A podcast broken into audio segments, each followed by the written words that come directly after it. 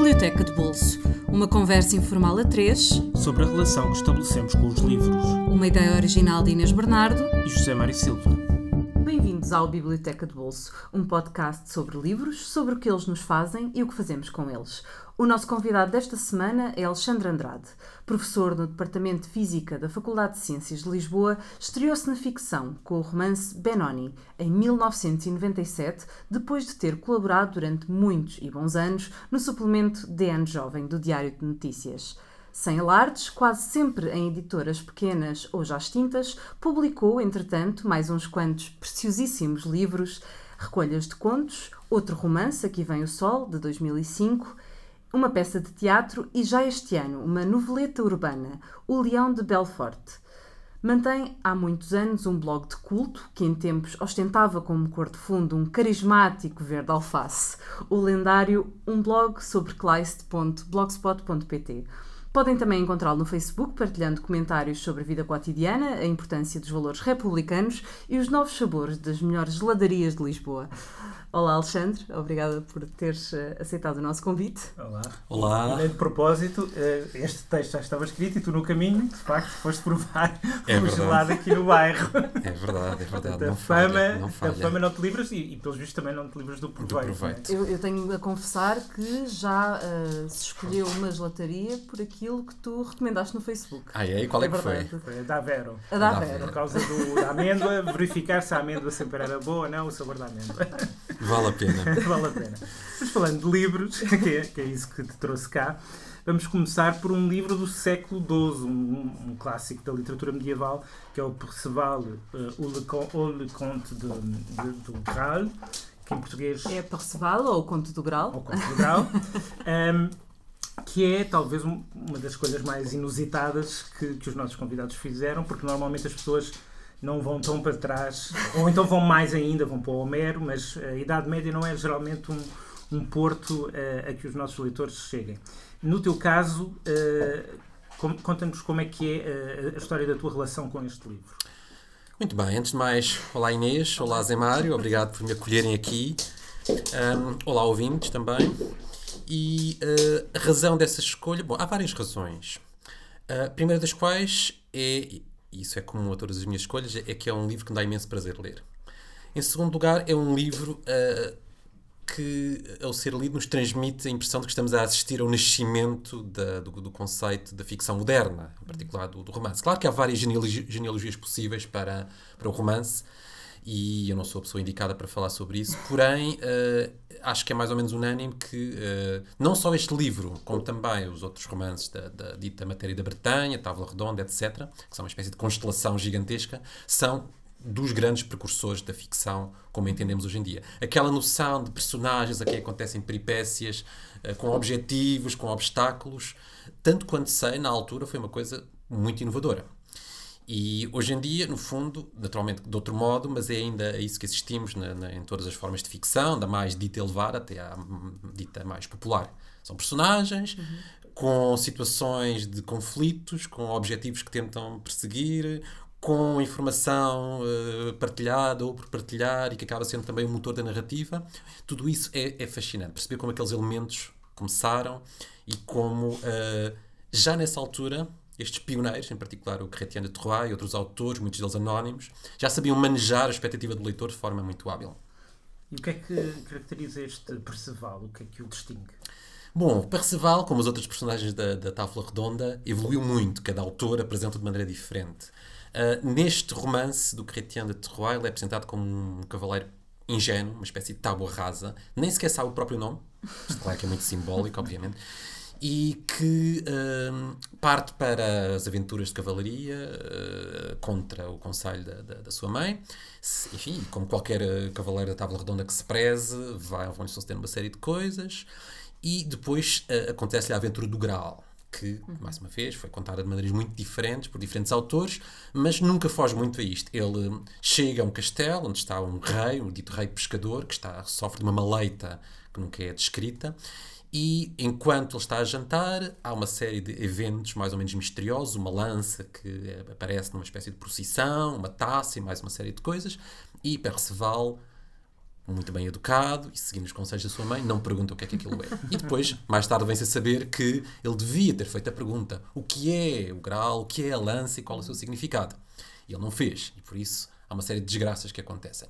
Depois. hum, Culpa da mãe, como tantas vezes. Pois, pois, pois. Há, há aqui, há aqui Freud explica uma, mais série, tarde. uma série de lições a, a retirar. Retira. Depois, enfim, o romance do, do Chrétien é- está inacabado, não se fala mais do Perceval, e depois, na- nas várias continuações, há continuações em que o Perceval, de facto, regressa ao castelo do Rei Pescador, faz a pergunta e o Rei Pescador fica curado, enfim. ah, e, a, e a coisa acaba bem. E depois, em versões mais tardias, em que aparece o Graal propriamente dito, ah, não só como uma espécie de, de- de objeto, mas também como algo que vários cavaleiros tentavam alcançar, Perceval acaba sendo um dos três cavaleiros a quem é dado conhecer o Graal, juntamente com Bors, Bors enfim, o nome e a grafia variam muito, e, o, e o Galahad, filho do Lancelot, que não chegou a esse nível devido ao adultério com a rainha, com a rainha Guinevere. Portanto, hum, é, é Não era essencialmente isto. suficientemente puro. Não era É suficientemente Exato. puro o adultério. Os outros três, dois eram dois eram castos e um era virgem ou, ou, ou vice-versa, não sei, dois virgens e um casto, era uma coisa assim. Mas de facto a, a pureza sexual era, era muito pesada na altura e enfim, o Lancelot cometeu o adultério e pronto, e ficou automaticamente desclassificado nesta corrida. Exatamente. É um livro ao qual tu regressas muitas vezes, mas quando foi a primeira vez que, que leste este livro e que teve esse impacto eh, de tal forma que, que é um, um livro que continua a dar-te prazer?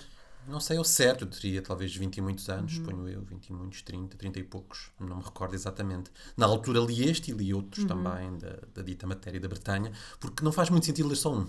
Ah, As personagens reaparecem, há textos que se completam uns aos outros, é muito interessante perceber até que ponto é que um dado autor foi buscar inspiração a outros, ou foi buscar elementos a outros, enfim, como, como, como todos sabemos, na altura o conceito É um de plágio, sistema, de originalidade, quase, é um sim, sistema narrativo. não é? plágio e originalidade não eram, não eram conceitos que tivessem mesmo, a mesma força de hoje em dia. Enfim, roubar, levar emprestado era, era comum. Mas sim, é isso que tu dizes, Mário. É um, é um sistema, é um, é um conjunto muito grande de narrativas que não faz muito sentido, que não faz muito sentido retirar só uma ou duas. Tem de se ver Já um conjunto. tinhas lido sobre a matéria de Bretanha antes ou não? Coisas muito vagas, coisas muito vagas. Mas foi aí que começou essa paixão e começaste Sim. então a, a ler mais eh, sobre, sobre o assunto e Sim, mas é preciso dizer que não sou um especialista. Li umas coisas, eh, li alguns textos também críticos, mas coisa, uma coisa bastante Mas em modesta. francês, em francês. Essencialmente em francês, essencialmente em francês. A grande parte de- do- do- dos livros relevantes estão em francês, há outros em inglês, ahm, mas, mas sim, li essencialmente em francês. E alguma vez te sentiste tentado em fazeres tu uma possível continuação da, da história do Perceval? Como, Sim. como narrador, como ficcionista? Não só do Perceval, eu estou, estou a escrever uma ficção que consiste em, eh, no fundo, transplantar vários Cavaleiros da Ávila Redonda para a Lisboa contemporânea. Portanto, isso está a acontecer. Ah, um belo projeto. e, e tu também te interessa as adaptações, não há muitas, mas há as adaptações cinematográficas que foram feitas de- de- desta Sim. história em particular e também das histórias da, da Sim, Redonda. Conheço a do Romer, Do Romero. Perceval de Galois, ahm, e não conheço muito mais. Não, estava aqui a tentar puxar também pela tua faceta de cinéfilo, que foi. Sim. Não, não, não dava para referir tudo, mas também escreves sobre, sobre cinema É verdade. eh, em, vários, em vários lugares. Também no, é o Cinel. É um, é um blog de que sou coautor chamado Cinéfilo Preguiçoso, que se estiverem interessados, ponham Cinéfilo Preguiçoso no Google e o Google acho que vos leva até lá. Qualquer projeto que, que implique preguiça, eu acho que é um, um projeto válido. e logo bem sucedido à partida. não é? Sim, sim, Em, queres passar já para o, para o segundo livro? Passamos para o segundo livro, O Mestre e Margarita, ou Margarita e o Mestre, dependendo da, da tradução Das em, traduções. das traduções portuguesas, eh, de Mikhail Bulgakov. Eh, passamos agora para muitos séculos à frente, Um universo eh, completamente, completamente diferente. O que é que te levou, o que é que te atraiu aqui em, em Mestre e Margarita? Não leste em russo, por exemplo. Não leste em Não. russo. Eu li a tradução do António Pescado, onde, por razões que desconheço, o título passa de um, O Mestre e Margarita para Margarita e o Mestre. E sei que há, há outra tradução mais recente, Nina e Filipe Guerra, mas essa nunca li. Um, o que é que me atraiu? É um romance extraordinário em muitos níveis diferentes. Foi escrito durante, penso que os anos 20, foi eh, objeto de muitas eh, repressões e perseguições, porque foi visto como um texto muito provocativo naquele, no contexto político da, da União Soviética da altura. Mas, independentemente das leituras mais ou menos políticas ou históricas que queiramos fazer, é um livro absolutamente fascinante. Porque faz uma coisa que não é fácil de fazer, que é cruzar uh, componentes que aparentemente são completamente heterogéneas, seria como água e azeite, nunca se misturariam. E de facto não se mistura, mas coexistem de forma muito feliz e muito produtiva. Não, não é bem um romance, são vários romances. Uhum. Há essencialmente um, um, enredo bastante realista que se passa na Moscou contemporânea do autor, e enfim, com uma componente de sátira e crítica social bastante forte. Sim.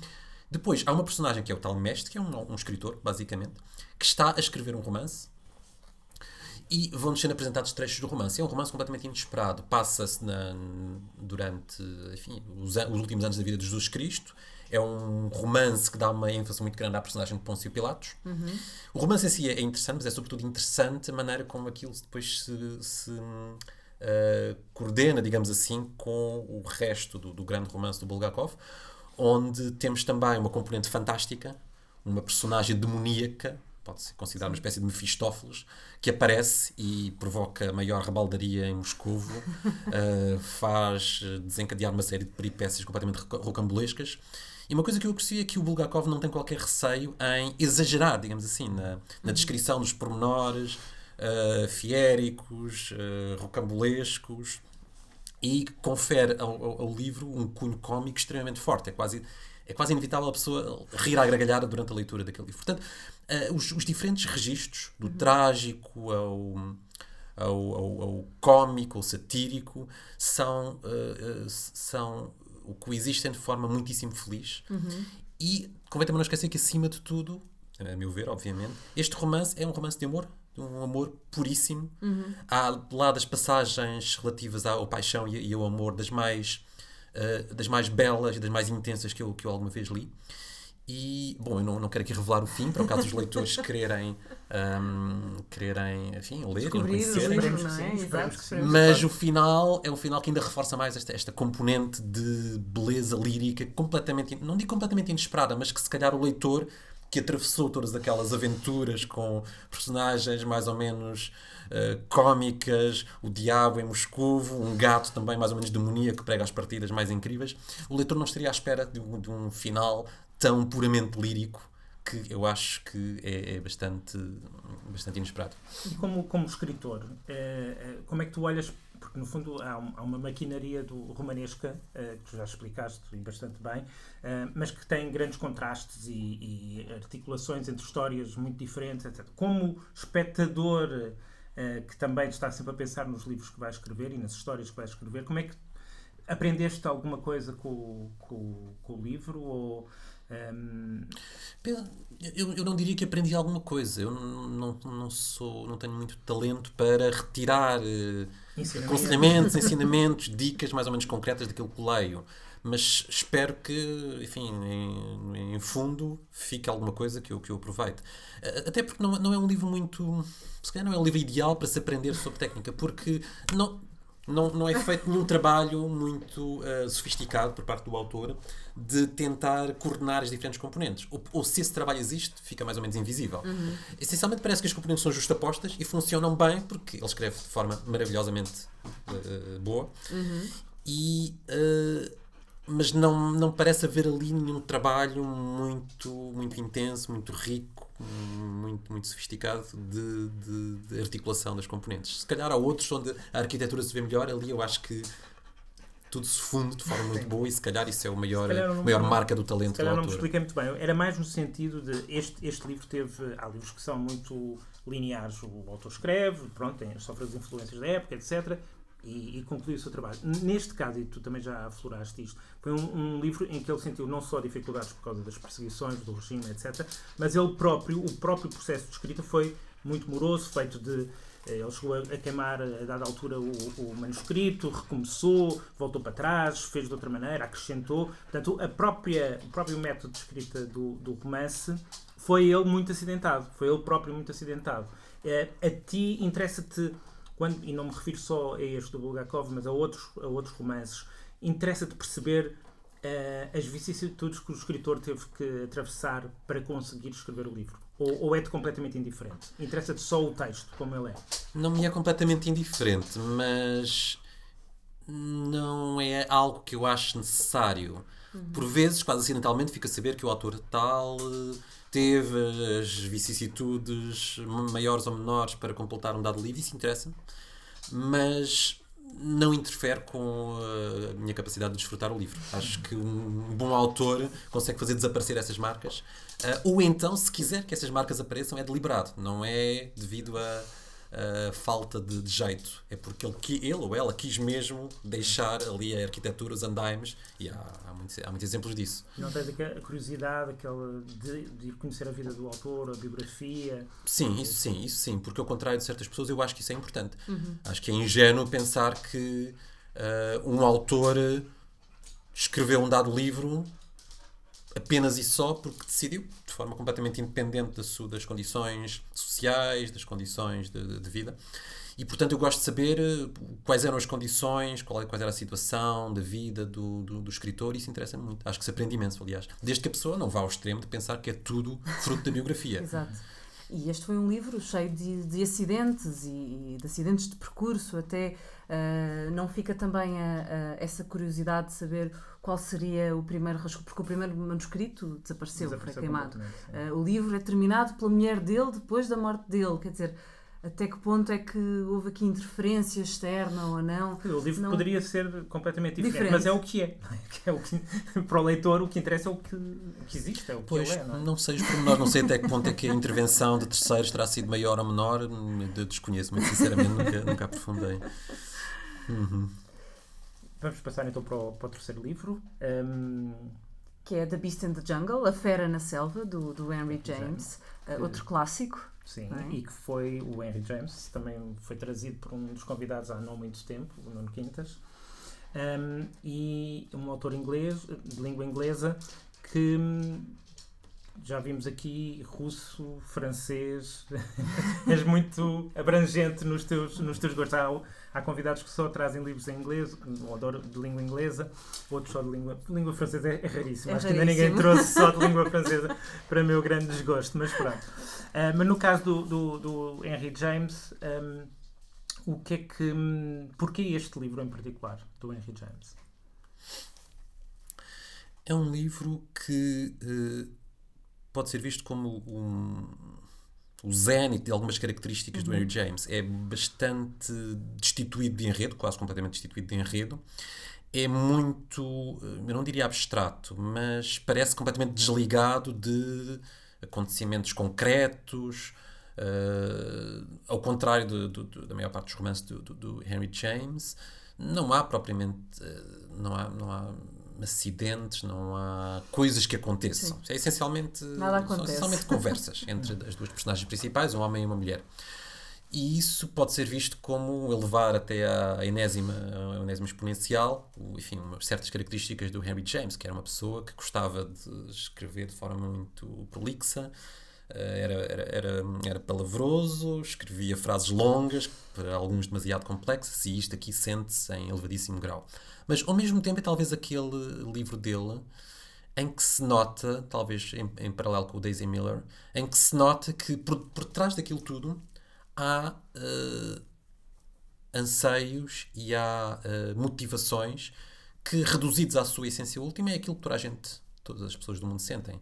Desejo de afeto, desejo de proximidade humana, de calor humano, e sente-se muito nesta, neste, neste, neste, neste, não lhe posso chamar romance, especialmente um uhum. conto, uma novela, que, eh, em última análise, pode ser descrito como uh, o percurso uh, mental, intelectual de, de, um homem que passou a vida toda assombrado pela ideia de que algo de pavoroso lhe aconteceria na vida e que já perto do final e depois da morte da, da única pessoa que o acompanhou nessa viagem é que ele percebe que a tal fera horrorosa que estava pronta a saltar sobre ele mais não foi do que a ameaça de falhar a vida de falhar a vida porque não respondeu ao afeto de, de, de outra pessoa e ele apercebe-se disso, numa passagem final que eu acho das coisas mais belas e devastadoras que, que James alguma vez escreveu.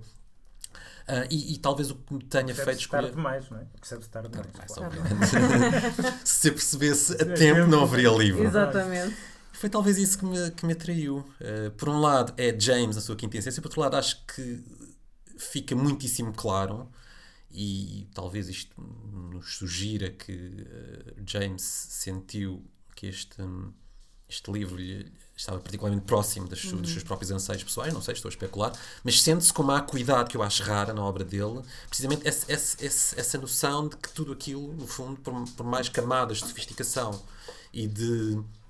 ahm, e de, e de, de formulações frásicas mais ou menos complexas que, que, que, existam, tudo se resume a pessoas com anseios que são partilhados por, enfim, por, por toda a gente, no fundo. De certa maneira, eh, esse, esse, essa ameaça de algo de terrível que estava para acontecer é uma espécie de graal, mas ao contrário, não é?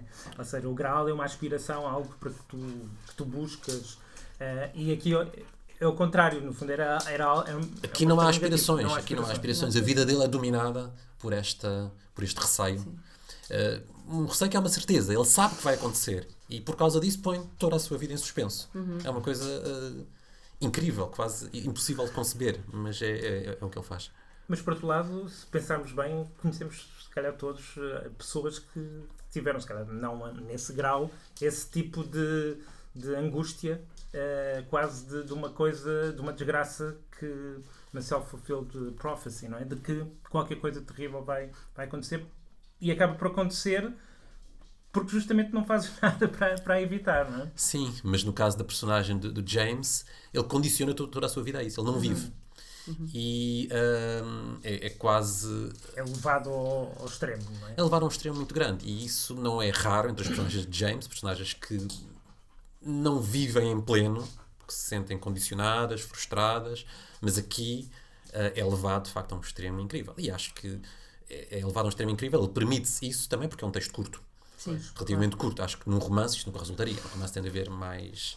A tensão seria, Interação entre personagens. seria insu- Não, insustentável, não, não, é? não, seria possível. Ne- Nem James conseguiria. E achas que ele é melhor na, na forma curta ou longa? Eu co- talvez conheça um pouco melhor eh, a forma curta. E acho que ele é exímio na forma curta. Na, na forma longa, eu se calhar nunca li nada dele que me impressionasse tanto como os textos mais curtos. Mas enfim, é uma questão essencialmente pessoal. E há muitas das obras dele mais conhecidas que eu nunca li, portanto não- não posso pronunciar muito bem. E não, e não tiveste eh, curiosidade de, depois de conheceres e, e de gostares das formas curtas do, do James, não tiveste curiosidade de te atirar eh, a uma forma mais longa? Curiosidade, sinto sempre, mas eh, infelizmente, Espera. infelizmente eh, o tempo não chega para tudo e a pessoa tem de fazer escolhas e hum, ler um livro como o Golden Ball ou outros do, do James, que estão de facto na lista de espera há bastante tempo, exige alguma predisposição que eu nem sempre tenho. Mas enfim, há de, há de chegar à altura. Portanto, está- estão na pilha dos livros a ler, Estão não na é? pilha No dos futuro. livros a ler. E li- e Exatamente. que livros é que estão no topo dessa lista? Para, do- do- aqueles que, que tens mais urgência em ler. Não, não, não te vou dizer nenhum. Eh, Pela simples razão que não há assim nenhum Que és de que eu diga, de que eu diga, ah, agora tem de ser este, seguir. Às vezes acabo por decidir qual é o livro que vou seguir devido a, um- a uma casa, qualquer coisa que leio, qualquer, qualquer coisa que escuto na televisão e que vai ser, ah, pronto, agora vai ser este que está ali à espera há 3 ou 4 anos, mas não tenho assim nenhum, nenhum nenhuns que sejam especialmente prioritários. Não há nada que entre na pilha assim diretamente, diretamente- para o topo. É raro, é raro, é raro. Este, este um, Beast in the Jungle também foi um livro que leste já depois de adulto uh, e, e daí o impacto? Ou, ou- Tenho a impressão que o lido também, alguns Uhum. entre os 20 e muitos 30. Não trouxeste uma leitura juvenil. Uma nenhuma. leitura juvenil, não é? Pensei em trazer os Becketts, que durante algum Sim. tempo foram os livros que eu preferi, e esses li, li com, na sua maioria, com uma idade um bocadinho mais, mais tenra, como se costuma dizer. Mas, enfim, só podia escolher três, mas estes são, são muito maus, obrigaram-me a escolher, e portanto, o Beckett saltou. Fica, fica para a próxima vez. Fica para é? a próxima. Para o teu regresso. Exatamente, para o teu regresso. Um, este, este, esta fera na selva não te assombrou então? Porque eu penso que isto tem, tem todos os elementos para assombrar um adolescente. Uh, esta, esta iminência de algo grandioso que nós pressentimos que pode acontecer e, portanto, temos de esperar que aconteça ou nos preparamos para que aconteça? Não, eu acho que o livro ideal para assombrar adolescentes é, o, é o- a Volta do Parafuso, do James. não confundamos as coisas. Portanto, se houver adolescentes que querem de facto ficar traumatizados para o resto da vida, esse é o livro ideal. Então pronto, ficamos com esta última eh, sugestão do, do Alexandre. Eh, vamos recordar que Perceval ou o Conto do Graal está publicado em português, na- disponível na Europa América por cerca de 13 euros. O Mestre e Margarita, ou Margarita e o Mestre, dependendo das traduções, de Mikhail Bulgakov está disponível na editorial Presença, traduzido por Nina e Felipe Guerra. E na Relógio d'Água, uma edição revista pelo António Pescada, em ambas as casas editoriais os preços rondam os 16 euros. E A Fera na Selva, de Henry James, publicado pela Quid Novi, com prefácio de Patrícia Reis, ao que parece também é um dos livros da vida da Patrícia Reis, está disponível por cerca de 5 euros. Portanto, mesmo Baratinho. baratinho. Nós estamos de regresso à nossa selva urbana, aqui em Lisboa, depois de um fim de semana na escritaria. E por cá ficaremos. Uh, não nos escapamos a mais um Biblioteca de Bolso para a semana. Regressem também para nos ouvir. Até lá, sigam-nos nas nossas redes sociais, em facebook.com.br Biblioteca de Bolso e ouçam-nos através do SoundCloud, do iTunes, por subscrição RSS ou por qualquer aplicação que usem para podcasts. Alexandre, muito obrigada por teres Obrigado, vindo. eu. Muito obrigado. E para quem nos ouve, até para a semana com um novo convidado. Até para a semana.